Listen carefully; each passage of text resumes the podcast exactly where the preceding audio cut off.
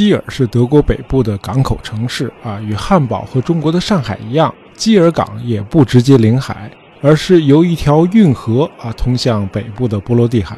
那么在靠近入海口的地方，有一个风景如画的基尔峡湾，啊，峡湾两边的山峰一看就知道是以前的冰川运动形成的，啊，山体陡峻，但是山谷却很宽阔，而且郁郁葱葱，很漂亮。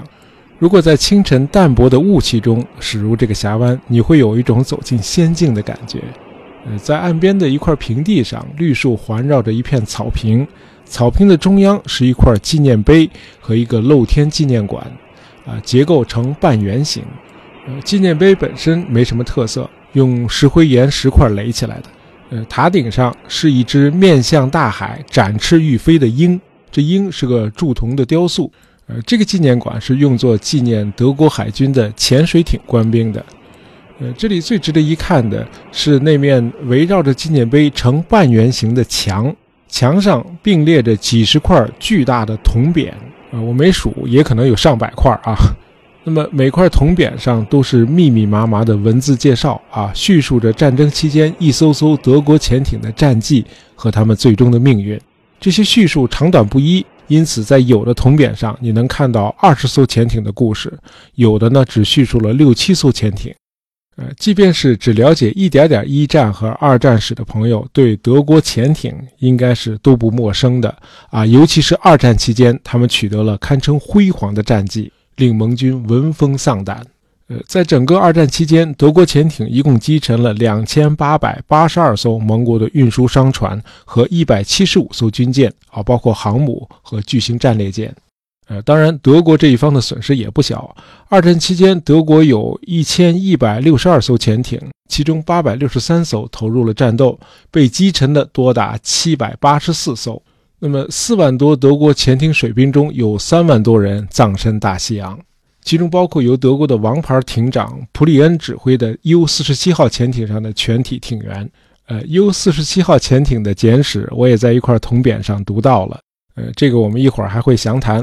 呃，既然我是学德语出身的，我觉得我有义务澄清一下啊，没有德国 U 型潜艇这个概念啊，这是个翻译错误。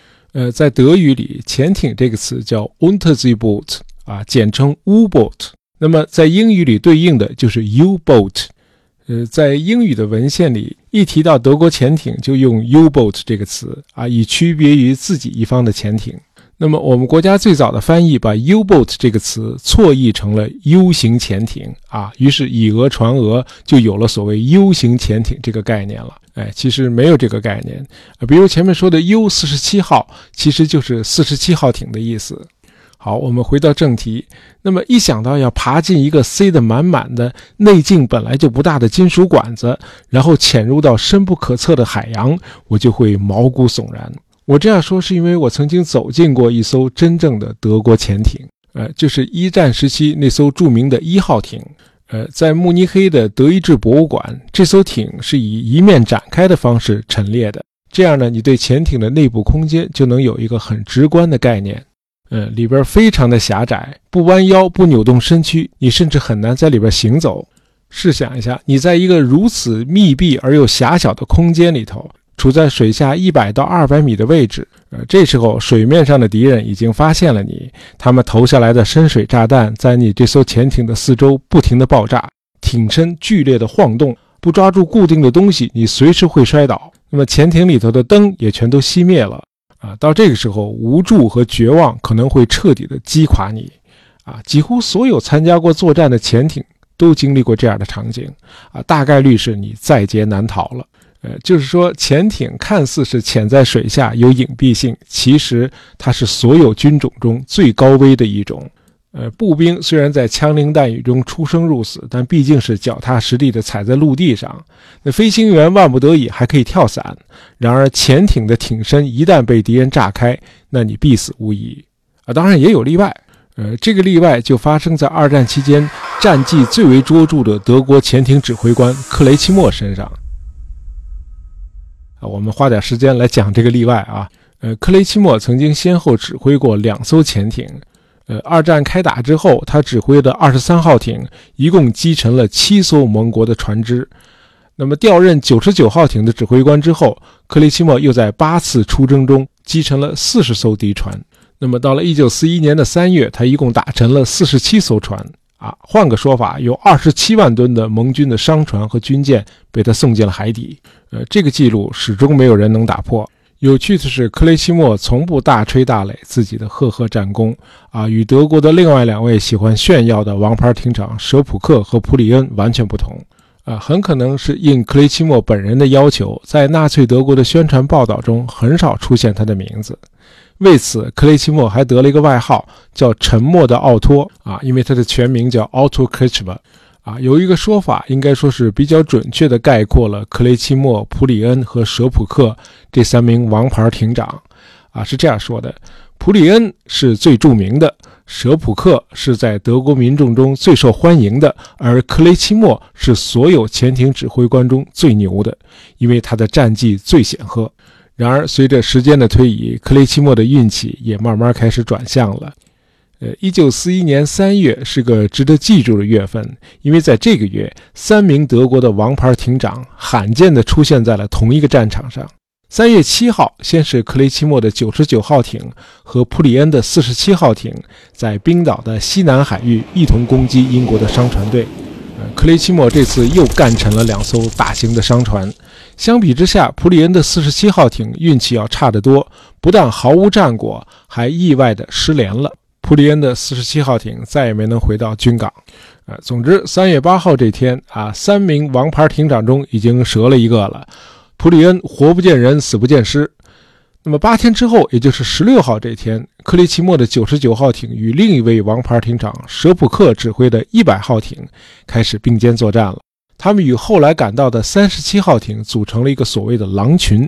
呃，我们简单的介绍一下狼群战术。啊，德国潜艇的狼群战术，据说与古德里安的闪电战，被统称为纳粹军队在海上和陆地上的两大法宝。呃，狼群战术是英国人的叫法，啊，德国人称之为集群战术。顾名思义，就是多艘潜艇协同攻击盟军的商船队。呃，通常的做法是由一艘潜艇先把担任护航的敌军军舰吸引开。当敌人的护卫舰去追杀这艘潜艇的时候，其他的潜艇就可以不受阻碍地攻击商船队了。呃，一九四一年三月十六号这天的狼群攻击是傍晚时分开始的。克雷奇莫的九十九号艇再次尽显他的王牌风采啊！他从水下成功地穿过了英国的护航军舰，一口气打沉了五艘运输船，并且用最后一枚鱼雷又重创了一艘船。呃，鱼雷打光了，克雷奇莫只好悻悻地逃离战场。然而，次日凌晨三点，九十九号艇还是被英国的两艘驱逐舰沃克号和瓦诺克号追上了。啊，驱逐舰的航速比潜艇快多了。啊，要说明的是，这两艘英国驱逐舰刚刚击沉了舍普克的第一百号艇，舍普克已经阵亡了。就是说，在短短的八天时间里，三张王牌中已经有两张折戟沉沙了。呃，克雷奇莫后来回忆说，他也预感到这次可能是很难全身而退了。那么，发现两艘英舰尾随而至，克雷奇莫立即让九十九号艇紧急下潜。但是很不幸，英舰沃克号很快就用声呐锁定了九十九号艇，于是开始往水下投放深水炸弹。那么几轮攻击之后，九十九号艇的艇身多处被击中，只好浮出水面。那么除了三人被炸死之外，克雷奇莫与全艇官兵全都成了英军的俘虏。啊，就像前面说的啊，这种结局在潜艇战史上是不多见的。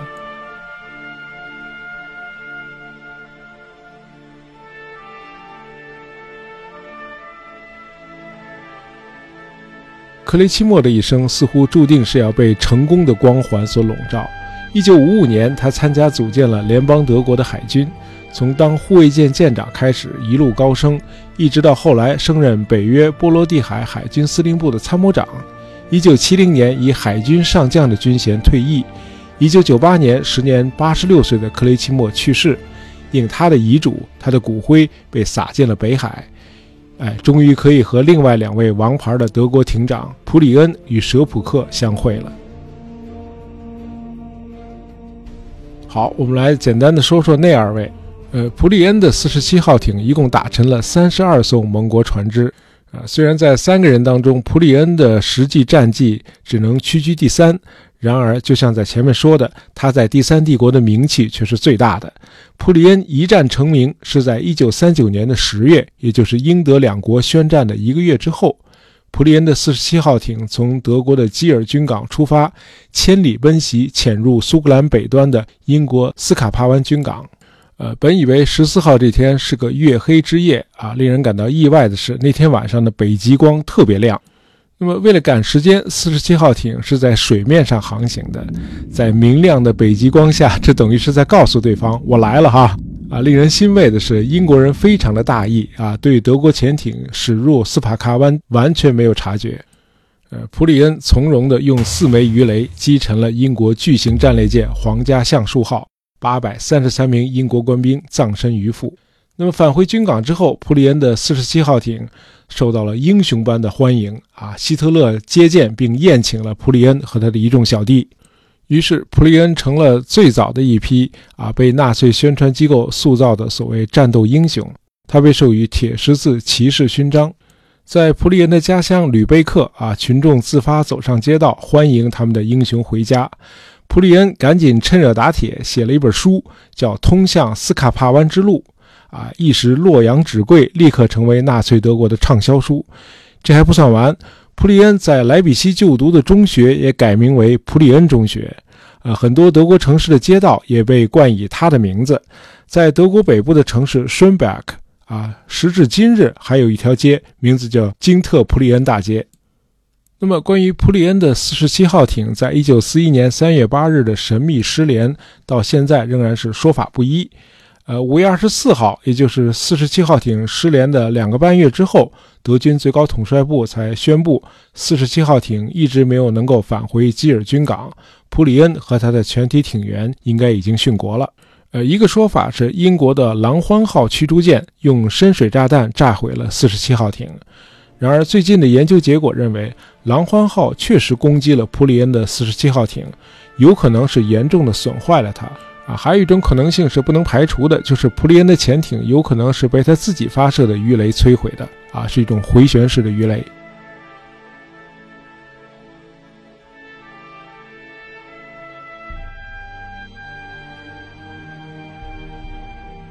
好，我们再来说说八天之后阵亡的另一位王牌艇长舍普克。啊，这个舍普克也很牛，据说他在五次行动中一共击沉了三十六艘盟国的船只。重创四艘。呃，舍普克与克雷西莫同岁，一九四一年的时候也是二十九岁。另外，他是三位王牌艇长中长得最帅的啊，一张冷峻的脸，很酷。与普里恩一样，舍普克也是纳粹宣传机器的宠儿。呃，在纳粹德国，对舍普克和他的一百号艇的大肆宣传，居然长达十周之久。包括在柏林的体育场，对成千上万名学生讲述他的英雄业绩。呃，舍普克也写了一本畅销书，叫《今日的潜艇水手》，连书里的插图都是他自己画的。呃，舍普克战死之后，纳粹宣传部继续把他作为德国青年的特殊榜样，在第三帝国广为传颂。呃，前面说了一九四一年三月十六号，在攻击盟军的商船队的时候，舍普克的一百号艇被两艘英国驱逐舰围攻。当时一百号艇已经被深水炸弹严重损坏了，不得不浮上水面。本以为可以趁夜色逃走，结果英舰瓦诺克号还是用雷达锁定了它。厄运很快就接踵而至，一百号艇不仅遭到了英舰密集的炮火攻击，还被撞了一下。那么撞击导致艇长舍普克被卡在潜望镜和剑桥之间，大概当时就急死了。就是说，很可能舍普克是在一百号艇沉没之前就已经死亡了。那么当时为了提振英国国民的士气，十八号在英国议会下院的一次演讲中，丘吉尔首相专门宣布了舍普克的死讯。呃，尽管纳粹海军在一九四一年三月的一次战役中就损失了三名王牌，啊，普里恩和舍普克阵亡，克雷奇莫被俘，然而德国针对盟军的大规模潜艇战却丝毫没有减弱的趋势。尤其是这个时候，新研发的七 C 型潜艇已经装备了部队。C 型的这个体积和排水量都增加了，而且装备了更先进的鱼雷。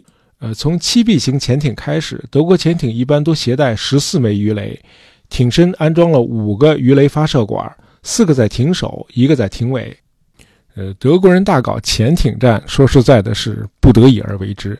因为与英国皇家海军相比，德国的水面舰队明显处于弱势啊，硬拼肯定不是办法。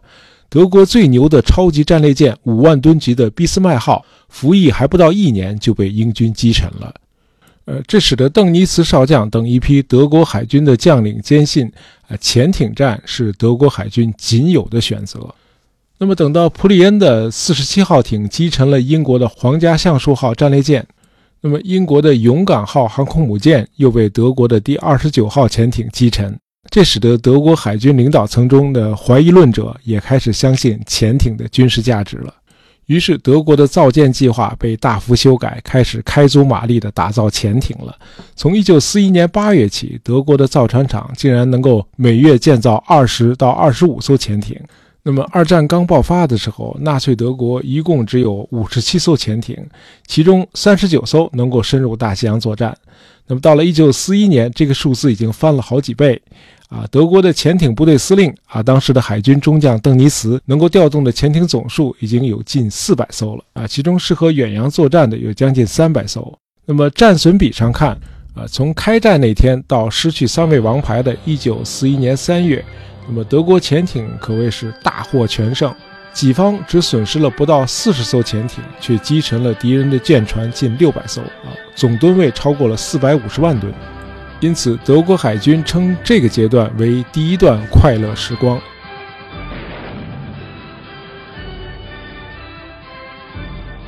那么，美国参战之后，邓尼茨立即策划了所谓“击鼓行动”。让他的潜艇开始在美国东海岸游弋，伺机攻击敌人的商船队。呃，由于美国的反潜作战准备不足，因此在长达一年的时间里，美国运输船队遭受了重大的损失。这一年里，总数达八百万吨的盟军船只被德国的水下狼群击沉。呃，这一年也成为德国潜艇战战绩最为卓著的一年。德国人称这一时期为第二段快乐时光。不幸的是，纳粹德国的潜艇战不可能再有第三段快乐时光了，因为德国海军号称无法破译的密码，还是被英国的破译人员解开了，这成了大西洋海战的一个重要的转折点。呃，我们在介绍图灵的那期节目里头已经谈过一些了。总之，早在1934年，啊，波兰的数学家就曾经破译过德国的密码，他们搞到了六台德国的恩尼格玛密码机。啊，然后同时的开启这六台机器，让他们一起运转，呃，找到了相关的算法规律，呃，从而在破译方面取得了部分成果。这些机器后来被送到了英国的无线电情报机构布莱切利园。那么，在图灵的指导下，英国人制造了一台机电式破译机，外号叫“图灵炸弹”。呃，一九四一年五月，英国终于成功的破译了德国的海军密码。呃，然而，由于德国的恩尼格玛密码机的转子数在不断的增加，因此密钥的数量简直是海量的，导致英国人的破译速度非常的缓慢。破译一份无线电文通常需要四十个小时啊，往往是等电讯破译出来了，黄花菜都凉了。那么，直到一九四二年以后，英国人才能够做到当天就读取到邓尼茨将军和他的潜艇之间的通信。呃，通过破译德国的无线电通讯，盟军就有可能引导运输船队绕过德国潜艇所在的位置，并且派由驱逐舰和护航航母组成的特遣舰队专门去相关的海域猎杀德国潜艇。那么，从一九四三年起，盟军还有了一种叫 HFDF 的短波测向设备。于是，只要有潜艇在使用无线电，盟军就能够探测到它的具体位置，啊，可以很精准地用深水炸弹把它摧毁，或者一路跟踪这艘潜艇，直到它因为缺氧和电池耗尽不得不浮上水面。那么，在水面上击毁它就更容易了，啊，毕竟潜艇的航速比驱逐舰慢多了，差着至少十节呢。那么，德国潜艇取得的最后一次辉煌是在1943年的年初啊，这年三月中旬，三个狼群组成的啊43艘潜艇在格陵兰岛的南部一共击沉了22艘盟军船只。这次成功主要得益于盟军没有在这一区域部署空中侦察。那么这之后，盟军在格陵兰岛和冰岛驻扎了远程轰炸机，从而填补了在格陵兰岛以南的大西洋海面上啊实施空中侦察的空白。那么至此，盟军对整个北大西洋都拥有了制空权。到这个时候，大西洋潜艇战终于开始转向了。德国潜艇开始从猎手变成了猎物。呃，仅在1943年5月，就有43艘德国的潜艇被击沉。呃，六月份，邓尼斯将军下令终止了对盟国运输船队实施狼群攻击。那么，在1943年的全年，德军一共损失了287艘潜艇，几乎是前三年损失的总和的两倍。啊，那些久经沙场、经验丰富的潜艇官兵几乎全都被打光了。啊，尽管这年仍然有大约三百五十万吨的盟国船只被德国潜艇击沉，但这个数字却远远低于盟国建造和投入使用的新船的数量。那么说到底，盟国啊，尤其是美国的工业潜力，呃，德国人是无法望其项背的。呃，尽管意识到在大西洋海战中德国潜艇几乎没有成功的可能了，邓尼斯将军还是时不时的把他的艇队发出去，以牵制尽可能多的盟军的船只和飞机。啊，其结果当然是可想而知的。1944和1945这两年里，只有一百五十万吨的盟军船只被击沉。相比之下，德国在一九四四年损失了二百四十一艘潜艇。一九四五年的头五个月啊，因为五月八号德国就投降了嘛，德国一共损失了一百五十三艘潜艇。